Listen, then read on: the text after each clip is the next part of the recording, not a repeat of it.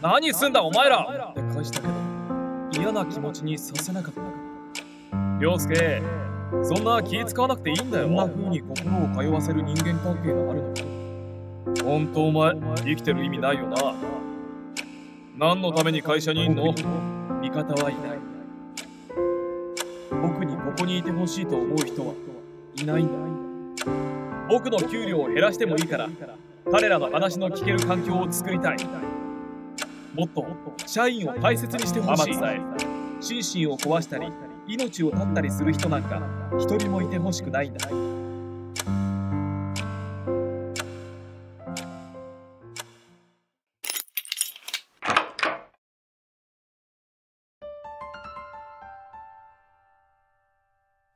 大畑亮介エピソード1自分らしさを思い出して。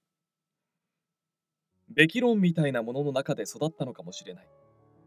ごく普通の愛情深い両親なんだけどこういうものでしょう。こうじゃなきゃダメでしょという気配が強かった。そのせいか僕も曲がったことや理不尽なことが嫌い。べき論が人として大切な正義感を育んだ反面窮屈に感じることもあった。いつも何かに追い立てられている感覚がある。中学受験を希望した僕は週5で塾に通うようになった。年末年始以外毎週試験があって成績が張り出される。母さんの基準より順位が下がるとひどく叱られる。普通に大学まで出て良い会社に入って定年まで勤める。そういう価値観の両親だ。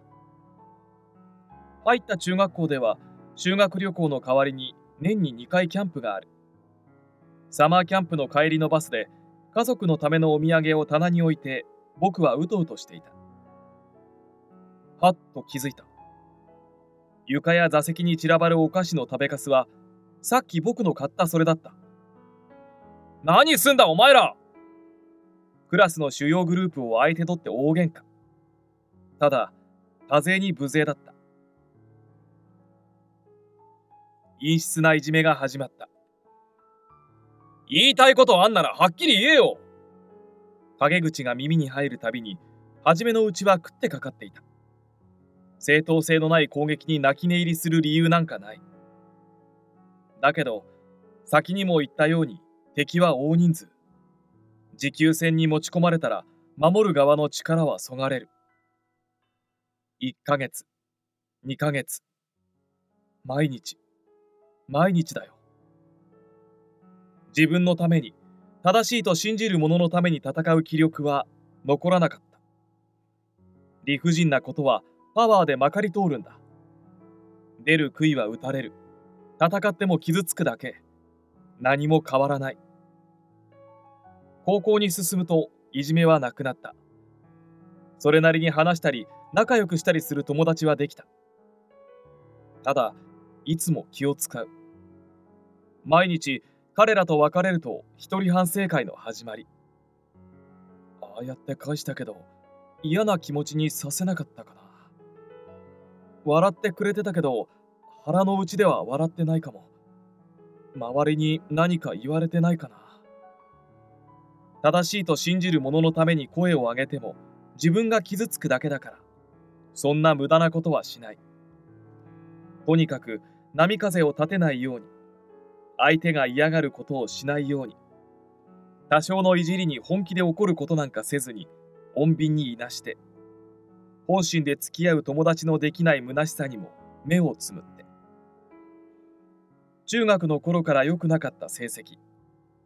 高校ではいよいよ勉強に身が入らなくて受験直前の模試で偏差値43なんて数字を出したことも。大学に行けなかったら終わり。受験も近いのに勉強もしないでこの先どうするの？と取り乱す母さんが煩わしくて怒鳴り返したり部屋にこもったりする。大学に行かない生き方なんて考えられない。だからといってこれじゃあ到底受からない。浪人したら？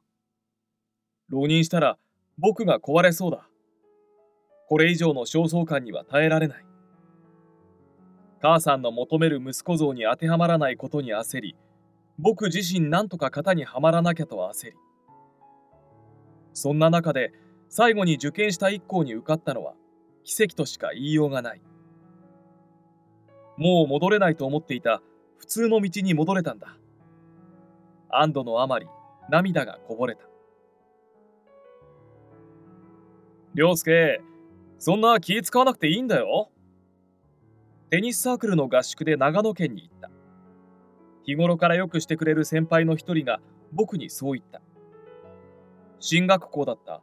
ある意味お堅い高校時代と環境が違いすぎて最初は面食らった。バカなことを言ったりやったりしながら信頼関係を築いているサークルの先輩たち。日頃はじゃれ合っていてもミーティングなんかはビシッと締めて自分のことがうまく表現できない僕を見守り可愛がってくれる先輩もいる。こんな風に心を通わせる人間関係があるのか。少しずつ心を開いていった。そんな中で言われた気遣わなくていいという言葉。真心からの気遣いはともかく人を傷つけないために自分を殺してまでする気遣いはいらない。相手を思いやり自分を大切にしているという前提があればバカやってもいい。おちゃらけてもいい。勉強できなくてもいい。僕というものを出してもいい。むしろ出せと言われる。そんな風に受け入れてもらえる環境だった。初めて見つけた僕の居場所。そういえば小学校低学年の頃までは僕ってもっと明るかったかもしれない。クラスでも楽しく過ごしていて女の子にもモテた。でもそんな自分のことをすっかり忘れていて両親の持つ理想的な子供像に自分を押し込めたり理不尽が許せなくて潰されたりして僕が僕を見失っていた。でも何年見失っても僕の中にはちゃんと僕らしい僕がいた。成績や順位で評価される僕じゃなくて僕という子として笑ったり泣いたり友達と交流したりする僕がそれを見いだしてくれた先輩や同期たちとの時間は僕の心を溶かしてくれた。本来の僕を表現しても受け入れてもらえる環境。僕自身が数字やこうあるべきという価値観で自分を裁くのをやめたのかもしれない。僕は僕として生きていいんだ。僕らしく仲間を大切にして僕は生きてゆきたい。エピソード2力が力が足りない。大手通信会社に就職。新卒で赴任した北海道での3年間でゆったり育ててもらったところから一転25歳で東京に戻った僕は完全に自信を失っていた。直属の上司からの叱責。成長を期待しての愛の無知。なんて綺麗なものじゃなくて本当お前生きてる意味ないよな。何のために会社にいんの？こんなのが毎日だ。文字通り毎日。営業は数字がすべて成績がすべて追い立てられる感覚に再び襲われる。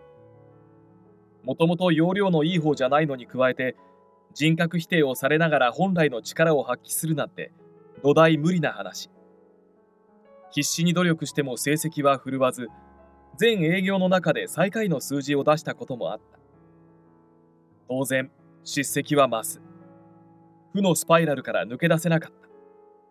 そんな状況だったので同じような思いをしている新卒の子たちの様子も気になった。僕と違って入社直後にそんな環境に放り込まれたらどんなに辛いだろう。そばに誰か一人でもガス抜きをしてやれる存在がいたら。しんどそうだけどどうだい？今度飯食いに行こう。よ何人かの後輩に声をかけ1対1で話を聞いたり食事をしたりするようにしていた。会社の在り方を変えることはできなくても今目の前で苦しんでいるこの子たちの力に少しでもなれたらその中の一人にとっても真面目な子がいた。家庭環境が大変で家族を支えるためにも自分がしっかり稼がなきゃと責任を感じていてその思いと裏腹に成績は伸ばせない。自分を情けなく不甲斐なく思ってしまう。僕もそうだけど叱られてばかりの環境で力を発揮することなんかできないんだ。会社に入って1年や2年で劇的な成績を出すなんてほんの一握りの人間で。多くの真面目な人間は今日明日の成績や能力で評価されることなく長い目で見て育てられてこそ力を伸ばすもの。そこまで焦らなくていいんだよ。まだ2年目じゃないか。僕も北海道での3年間があったから今厳しくても何とかやっていられる。力を抜くってことを覚えた方がいいよ。でも若さというやつだろうか。彼はあくまで自分の能力不足を責めてしまう。全ての問題を自分のせいだと引き受けてしまう。僕の言葉は思いは届かない。自分で成績上げてもいねえのによその後輩の面倒を見てる余裕あんのかよ。立ち回りのうまい同僚にチクられたんだろう。上司が凄んできたあっちにはあっちの上司がいいんだよ。お前が余計なことするとあっちの上司からクレームが来る。次やったらどうなるか覚えとけ。歯ぎしりをしながら。でも圧倒的に力が足りない。僕がこれ以上動いたら彼にも被害が及ぶかもしれない。こういうわけで会社内では声かけれなくなったけどメールででもいつでも話してくれよ。貯めるんじゃないぞ。彼にそう伝えてしばらくやり取りをしてそのやり取りが数週後に途絶えて僕の方も忙しさを増して大畑もしかして知らないのか？彼が命を絶ったことを同僚から聞いたのは最後のメールの何ヶ月後だっただろうか。エピソード3理不尽は再びまかり通る。翌年28歳。僕はある案件を引き継いだ。社内で一番の大口取引の案件をなぜか急に引き受けることに。急とはいえいつも通りの引き継ぎだった。普通に対応してくれたらいいから。そう言われて担当した矢先。取引先からの怒号が飛んできた。どういうことだそっちのミスだから問題なく処理するって言っただろう。取引先のカード会社の全回線が料金未納で停止。顧客にはまるで倒産したかのように見えてしまう。信用に関わる大問題が。何も知らされていない僕は大パニックに。その何が起きたのか僕にもふざけるな。てめえが責任者だろう。上司にもそのまた上にもなぜかかばってもらえない。何を聞いても事情を説明されるどころか糾弾される。前任者には連絡がつかない。何も聞かされてない？てめえが聞いてなかっただけだろう。わけがわからない。この事態を避けるために何も知らない僕に何ができたというのか。だけど責任者は確かに僕。責められ罵られ泣きながら頭を下げる。これが責任を負うということ？その中で全貌は見えないものの何が起こったのかが少しずつ察せられてくる。サービス切り替えの際に前任者が処理をし忘れたことへの対応が後手後手になったらしい。回収できない問題に膨れ上がったなら会社として誰かに落とし前をつけさせなきゃいけない。だから僕に。会社で何を言っても聞いてもらえない。数年前に結婚していたけどもちろん妻にも話せない。誰にも真実を理解してもらえないまま全て僕が悪いということにされた。僕のせいで会社の一番の大口取引を全て失った。ことになった。取引先に謝るのはまだわかる。会社の落ち度には違いない。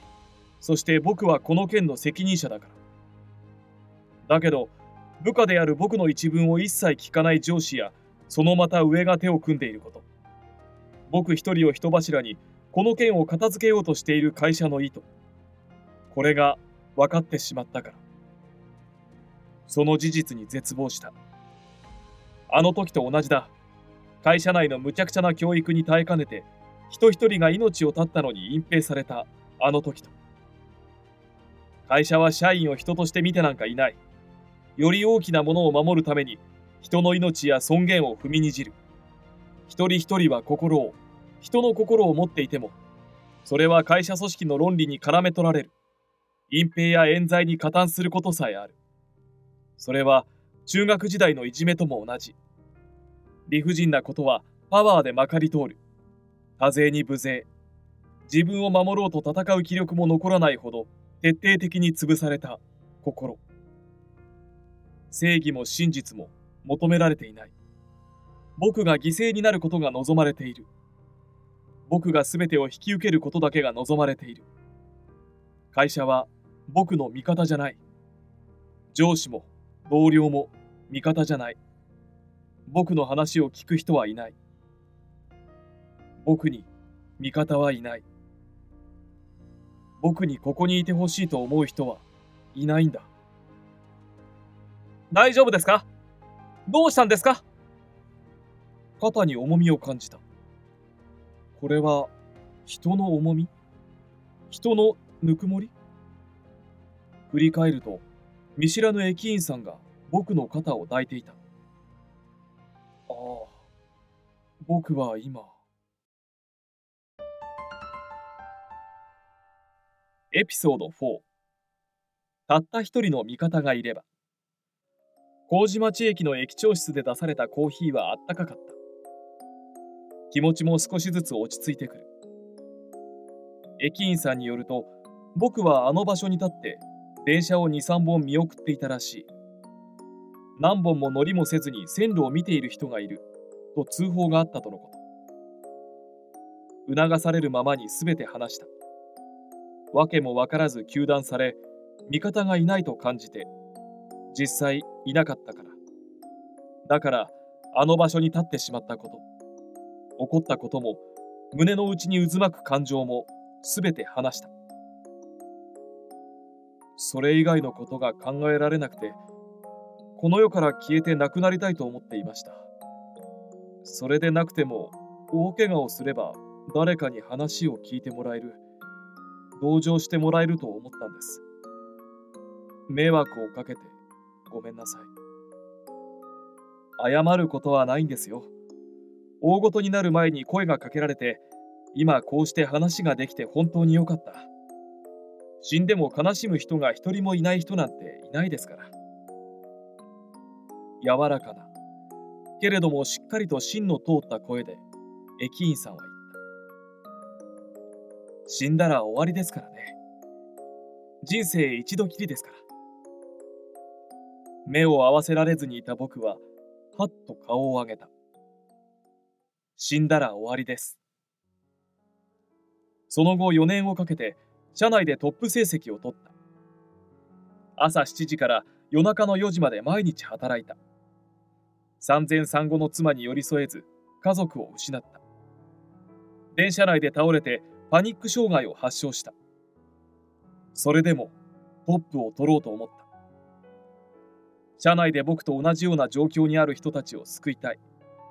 僕や自死を選んだあいつのような人を二度と出したくない。そのためには発言力を得なきゃいけない。そのためには社内で成績を上げなきゃいけない。何を失ってもたった一人理解してくれた人がいたから。だから今この命はつながっている。一度死にかけた人間が死ぬ気で食らいついたら成果が出せた。あの時僕を責めた人たちが手のひらを返すのを見た。トップを取ったらやらせてやると約束されていた社内の改革は結局させてもらえなかった。家族と健康を犠牲にして成績を出しても何も実現できなかった。犠牲にしたものだけが残った。自分を犠牲にしたら周りに影響する。僕の人生は僕一人のものじゃない。そう感じた。縁があって35歳で転職した。人を大切にする社長さんだ。ここでならきっと僕のしたかったことができる。新しい会社でも法人営業で大きな成果を上げた。ただ会社の事情で潰されてしまいそうな若い子をこちらの会社でも見た。上役全員を相手取って前の会社で起きたことと僕の思いを話した。僕の給料を減らしてもいいから彼らの話の聞ける環境を作りたい。もっと社員を大切にしてほしい。成績は出していても入って2年目。出る杭は打たれた。今成績が良くなくても真面目で熱い思いを持った可能性にあふれた人はたくさんいる。そもそも可能性のない人なんか絶対にいない。そんな一人一人が会社という組織の中で潰れてしまう現実。会社組織の中で状況を改善しようとすること自体に限界があるのかもしれない。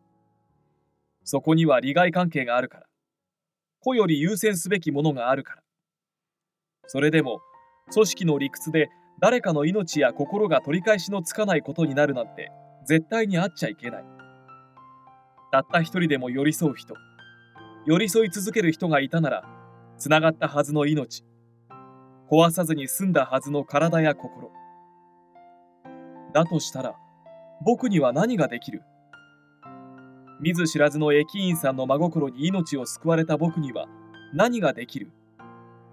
一人一人に寄り添うことが会社内でできないなら会社外からできないか。その人とも会社とも利害関係のない立場から本気で誰かの味方で居続けることが僕にはできないだろうか。個性的でいい。マイノリティでいい。もちろんマジョリティでもいい。あなたがあなたでいたらいい。その人生でいい。その人生がいいんだ。誰かが思い詰めた時に相談するのが当たり前の社会。誰かが思い詰めた時に寄り添ってくれる人のいるのが当たり前の社会。そんな文化のある世の中ならそれぞれの貴重な個性に自信を持ってみんな生きてゆける。一度きりの人生を誰かの決めたべき論に押し込めて自分を生きることを諦める人をなくしたい。天津さえ心身を壊したり命を絶ったりする人なんか一人もいてほしくないんだ。同僚たちに慰められたようにあいつの死は僕のせいじゃないかもしれない。でもあいつの死を経験したのは他ならぬ僕の人生。大口取引を失った大失態は完全に冤罪だった。それでもそんな理不尽を経験したのは他ならぬ僕の人生。